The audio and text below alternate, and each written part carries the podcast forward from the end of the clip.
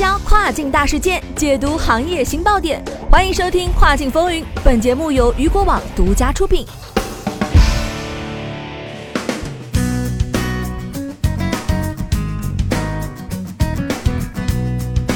Hello，大家好，欢迎大家收听这个时段的跨境风云。那么接下来的时间将带您一起来关注到的是，涉案货值超十亿，七百万运费哪去了？三十多家公司集体起诉某货代。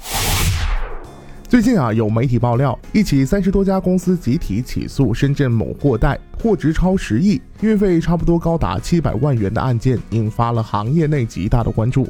据悉，被起诉的这家深圳货代公司在上半年三月份到六月份揽收了一批防疫物资，大约有二十九个柜子。双方约定以双星包税的模式发到欧盟。这些货物大多是口罩、额温枪、防护服等防疫物资，也有部分是家具、电子产品等普货。但是自五月份开始，陆续有多批货物迟迟没有清关，也没有送到客户手中。据初步统计，此次事件波及其他货代三十家以上。在四到五月份疫情严重时，防疫物资的货值和运费都是较高的，涉案货值超十亿元，几十家公司付的运费高达近七百万元。据了解，受此事件影响，公司已集体起诉了这家深圳货代公司。货物和运费不知去向，关于货物的动向目前还没有准确的说法。有消息说，这个货物其实一直都是在国内，根本没有出境；也有消息说，货物在捷克清关中。另外，七百多万的运费去向成谜。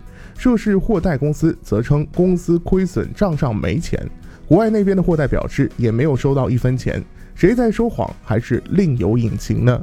目前，当地派出所认为案件属于经济纠纷案件，将配合相关部门做好调查取证工作。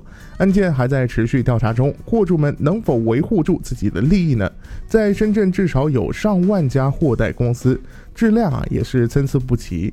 五月份，深圳货代协会官方发布了两批深圳市国际货代企业黑名单，共计有六百四十七家，引起了深圳乃至全国国际货代企业的关注，要格外小心黑名单上的这些企业了。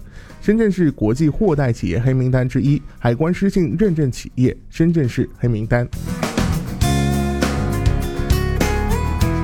好的，以上内容来自搜航网。想了解更多跨境电商资讯，您还可以持续关注到鱼骨网。我是大熊，我们下个时段见，拜拜。